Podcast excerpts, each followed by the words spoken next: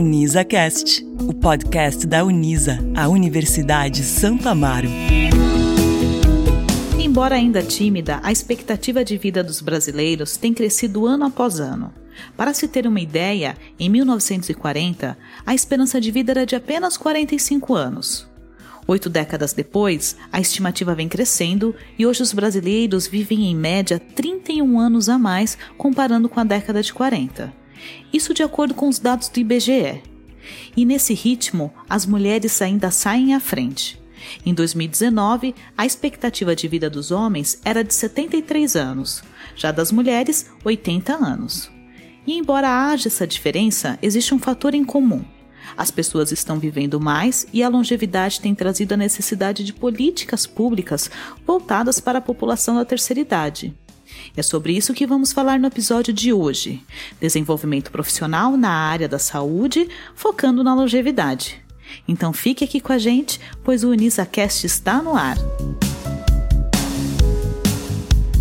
Olá, meu nome é Grace Cunha, sou jornalista, especialista em marketing digital e mestre em ciências humanas. Na Unisa, atuo na área de educação continuada. No episódio de hoje, nós temos a presença de dois profissionais especialistas na área.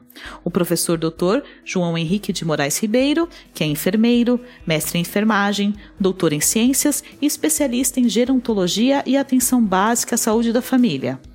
É também coordenador da pós-graduação em saúde coletiva e do MBA em gestão da saúde aqui da Unisa. Tudo bem, professor? Olá, Grace, tudo bem? Bom dia.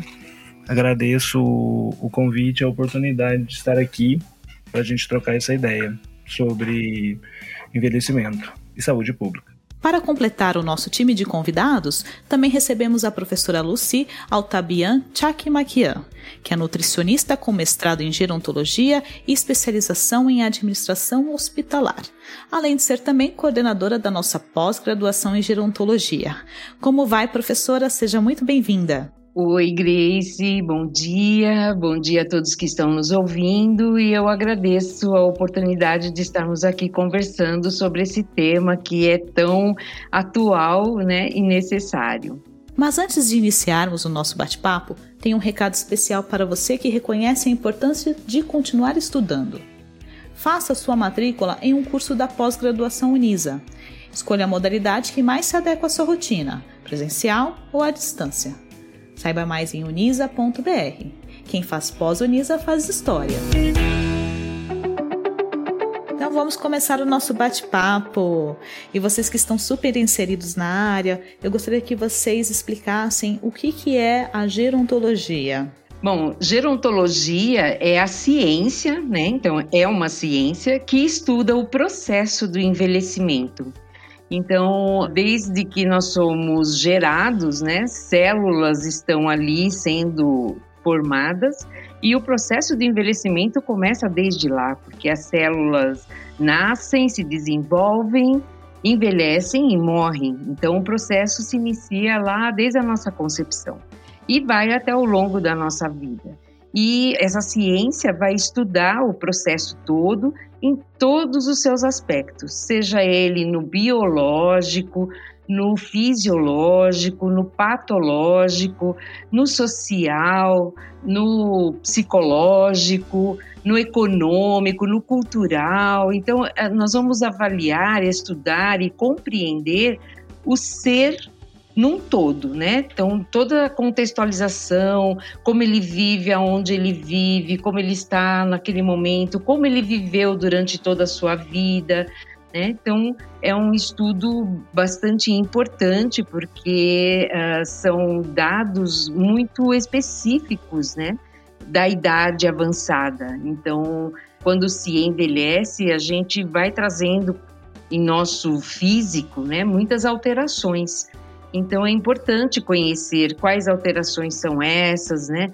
Ah, o, idoso já não ouve mais. É porque ele está doente? Ou é porque o próprio organismo sofre esse processo de envelhecer e aí a audição perde a sua acurácia, né? E isso vai acontecer com todos os órgãos do sentido, isso vai acontecer com o coração, com os rins e com o cérebro. Né? E é onde nós vemos muitos distúrbios é, neurológicos acontecendo. Então, a gerontologia traz esse olhar, né, abrangente e, e, a gente vai estudando então cada um desses aspectos e fatores que vão tendo intervenção e interveniência no processo do envelhecimento. Sim, e para né, a gente dar conta de toda essa complexidade, dessas multidimensões que a professora Lucy colocou diante do nosso processo de envelhecimento, é preciso que a gente tenha uma equipe de profissionais, né, múltiplos profissionais que conversem entre as disciplinas para que a gente consiga atuar de uma maneira preventiva e propor intervenções que visem melhorar a qualidade de vida, né, dentro do possível para todos esses idosos até o final da vida deles. Então, é acompanhar mesmo esse processo de envelhecer dentro dessa equipe multiprofissional, na conversa entre as disciplinas, para poder né, dar conta dessa múltipla dimensão do processo de envelhecer. Então é fato, como nós estamos né, observando nessa conversa, que os brasileiros têm vivido por mais tempo. Eu gostaria que vocês comentassem qual que é o impacto disso na área da saúde. Bom, uh, o impacto é muito grande, né? É, a gente escuta muito as pessoas dizerem que querem acrescentar vida aos anos, né? Ou anos a sua vida, na verdade, né? Então eles querem viver mais tempo, né? Só que nós na área da saúde, principalmente, o nosso desejo maior é acrescentar mesmo vida a esses anos vividos, né? Então, mais qualidade, como o professor João colocou. Então, o nosso intuito é sempre tendo em mente fornecer para esses idosos qualidade de vida e bem-estar. E o objetivo principal é que a gente possa manter a independência né, e a individualidade de cada um deles, que eles possam se tornar dono de si mesmo, né, e terem acesso a tudo aquilo que eles têm por necessidade, né? Então, a autonomia, né, do fazer, do ir, do vir, de fazer suas próprias compras, de ir ao banco, de gerir a sua própria vida. Então, o objetivo de toda uma equipe multiprofissional é exatamente essa: é oferecer e manter essa independência e essa autonomia a esse idoso, né? E quando isso não acontece, que infelizmente por diversos fatores, né, acaba acontecendo, esse idoso ele é esquecido num canto, ele é rejeitado pela família, ele é rejeitado pela sociedade, por preconceitos, não é respeitado e ele se sente o pior dos piores. Então, uh, ele acaba ficando cada vez mais deprimido, cada vez mais isolado, cada vez mais, então, aumentando o seu risco para as doenças. E aí o impacto na saúde pública é muito grande, né? Então, ele vai requerer do serviço de saúde, seja público ou seja privado, ele vai requerer muito mais, né? E os serviços, a gente está vendo aí com essa pandemia, estão esgotados, já estavam antes, né? Quando não tínhamos a pandemia, e agora mais do que nunca. Então, o intuito nosso é justamente promover essa saúde, né? Promover esse equilíbrio de um bem-estar, da saúde mental, da saúde física, com a inserção social desse idoso, para que nós possamos mantê-los bem equilibrados em todos os aspectos e exigir menos, então, do serviço de saúde, porque o impacto é muito grande mesmo, né? Incide em custos, né? No atendimento, no acolhimento e quando agrava a saúde, aí até na hospitalização. Como a professora Lucy colocou, o impacto na área da saúde ele vai vir por diferentes, diferentes olhares.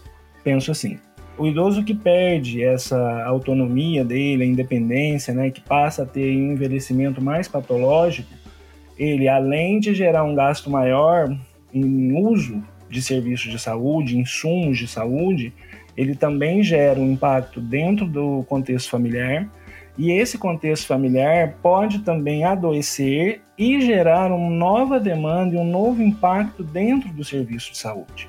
Ao contrário disso, como esse processo de envelhecer, ele é um processo heterogêneo e cada um de nós vai envelhecer de uma maneira diferente, eu posso ter idosos que vão se manter mais funcionais, né, mais ativos dentro da sociedade, e isso também gera um impacto dentro do serviço de saúde, no sentido de promover essa autonomia e a independência desse indivíduo pelo maior tempo possível. Então, quando eu penso em impactos no serviço de saúde, eu tenho que pensar sim no impacto financeiro, no aumento do custo, na hospitalização que isso pode gerar, mas também devo pensar que o impacto na saúde ele também vem pela medida da prevenção e da promoção e de uma forma direta vai gerar uma nova demanda, um trabalho diferenciado das equipes de saúde inseridas no setor, tanto público quanto privado, para poder aí fomentar, né, levar esse idoso cada vez mais a ser protagonista da sua vida e a desenvolver essas habilidades pelo maior tempo que seja possível. Perfeito. Então, nessa perspectiva, não basta viver mais, é preciso viver bem. E hoje nós temos o Sistema Único de Saúde que oferece assistência gratuita a todos os brasileiros. Acredito que o professor João esteja bastante inserido nesse assunto. queria que você comentasse com a gente: existem políticas públicas específicas que abracem, que dão respaldo às pessoas com mais de 60 anos? Nós temos uma, aqui no Brasil, nós temos a Política Nacional de Saúde da Pessoa Idosa. Essa política, ela, ela abraça o idoso no contexto do sistema único, por meio de ações de prevenção, de manutenção dessa capacidade de funcionar dentro da vida, com ações voltadas para contexto familiar, cultural, mercado de trabalho, aposentadoria. Junto dessa política, nós temos também o Estatuto do Idoso, né? esse estatuto ele está desde 2003 conosco, né, garantindo os direitos dessa população que envelhece, né, e cada vez mais eu vejo, né, acompanho com notícias, com material científico que né, ele vem mesmo garantindo o, o direito né, de envelhecer de uma maneira digna e participativa dentro da sociedade. Além desse estatuto e dessa política, nós também trabalhamos em rede, né, uma rede específica para a saúde do idoso, que consegue direcionar esse idoso dentro do serviço de saúde e fazê-lo procurar ter aí uma atenção contínua e integral de acordo com a necessidade que essa pessoa em processo de envelhecimento vai apresentar. Recentemente, nós, com a divulgação dos Objetivos do Desenvolvimento Sustentável, a Agenda de 2030, né, o idoso ele ganhou um espaço em alguns dos objetivos do desenvolvimento do milênio. E isso é um ganho para a gente em termos de política pública, porque em alguns desses objetivos, né, a população idosa ela passou a ser contemplada na questão da erradicação da pobreza, da cobertura universal da saúde, na questão de reconhecimento e valorização do trabalho, remunerado ou não, né, no empoderamento e na promoção da inclusão social desse idoso. Né? Quanto mais eu consigo Deixar esse idoso inserido na sociedade é potencial de saúde para ele nos anos que virão.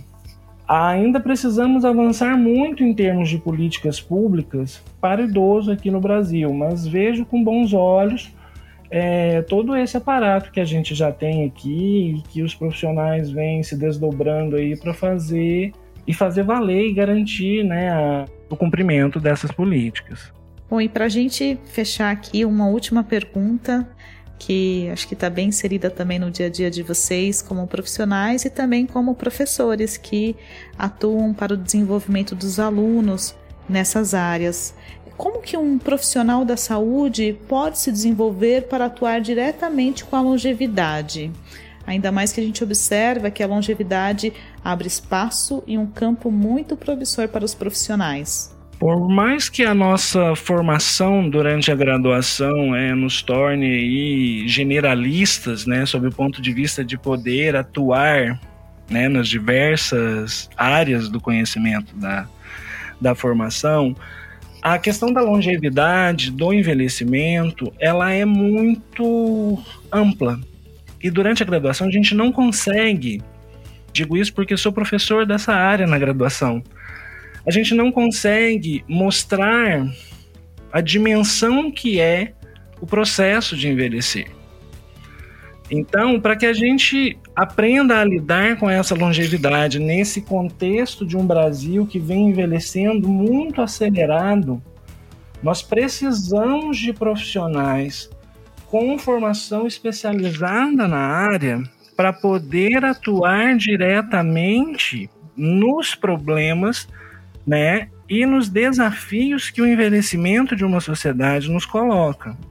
Então, quanto mais profissionais especialistas na área de geriatria e gerontologia nós tivermos, maior vai ser a força política, a força de trabalho em saúde, para poder então garantir essas políticas públicas que já temos, né, discutir e debater sobre novas políticas para aí então garantir esse envelhecimento mais ativo, com maior qualidade de vida e considerando aí as necessidades de todas essas populações. Com certeza nós precisamos nos aperfeiçoar e nos adaptar né, a esse processo. É um fenômeno né, que ocorre mundialmente, que é esse fenômeno do envelhecimento, é uma transição demográfica que está bastante acelerada, como a professora Grace já colocou logo no início do nosso bate-papo. E só para elucidar um pouquinho, para as pessoas terem em mente é, de como as coisas estão acontecendo, a França levou 45 anos para dobrar a sua população de idosos, enquanto que o Brasil vai fazer isso em 19 anos. Então, nós estamos num processo muito acelerado de envelhecimento da nossa população. Então, mais do que nunca, nós precisamos ter profissionais devidamente habilitados a atuar com esta faixa etária. Então, como bem colocou o professor João, uh, os profissionais da área da saúde e até das outras, das outras áreas de conhecimento, a gente tem uma abordagem, mas muito genérica, né? Muito generalista, não aprofunda tanto. Então, a pós-graduação, a especialização e depois, né, em nível estrito, lato senso, é, é fundamental.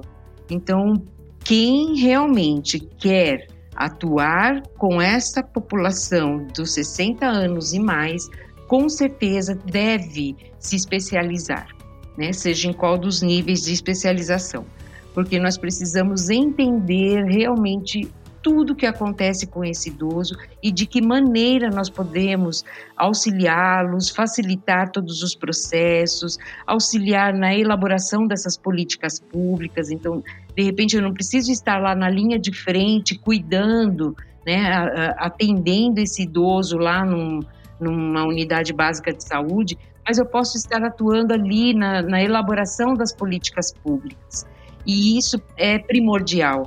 Como bem colocou, o professor João citou o Estatuto do Idoso, que ele foi lançado em 2003, então já correram 18 anos. Esse estatuto já não tem tanta validade, ele não consegue ser implementado porque a contextualização na época, lá em 2003, era outra, né? E a gente já está vivendo um outro momento, então precisa ser atualizada, né? Então, a especialização desses profissionais, e quando a gente fala de profissionais, não são somente os da área da saúde, né? todos os profissionais. Um arquiteto, por exemplo, ele tem que se especializar na área, né? fazer um curso de especialização em gerontologia, para ele poder entender como que ele pode é, montar, construir uma casa com todos os cuidados necessários de acessibilidade e de cuidado anti-queda para esse idoso. Né? Então, o engenheiro, o arquiteto, é, no momento de você fazer uma pavimentação das ruas, né? Então, o serviço público aí, as prefeituras, nós precisamos ter um entendimento, né, de como propiciar para população um trânsito tranquilo, né? sem buracos nas ruas, sem é, nenhum impeditivo do seu transitar. Então, ter os desníveis adequados para ele poder caminhar sem ter que subir descer uma guia, os faróis né, devidamente tempizados para que eles tenham tempo de fazer uma travessia. Então, assim, não é apenas profissionais de saúde, então, são todos os profissionais que podem uh, ter essa especialização, um advogado, com certeza, né, para trabalhar nas causas é, judiciais desses idosos. Hoje há muita violência, né, muita agressão contra o idoso. Então, um advogado ele precisa estar também bastante familiarizado com esse processo de envelhecer para poder trabalhar adequadamente com essa população.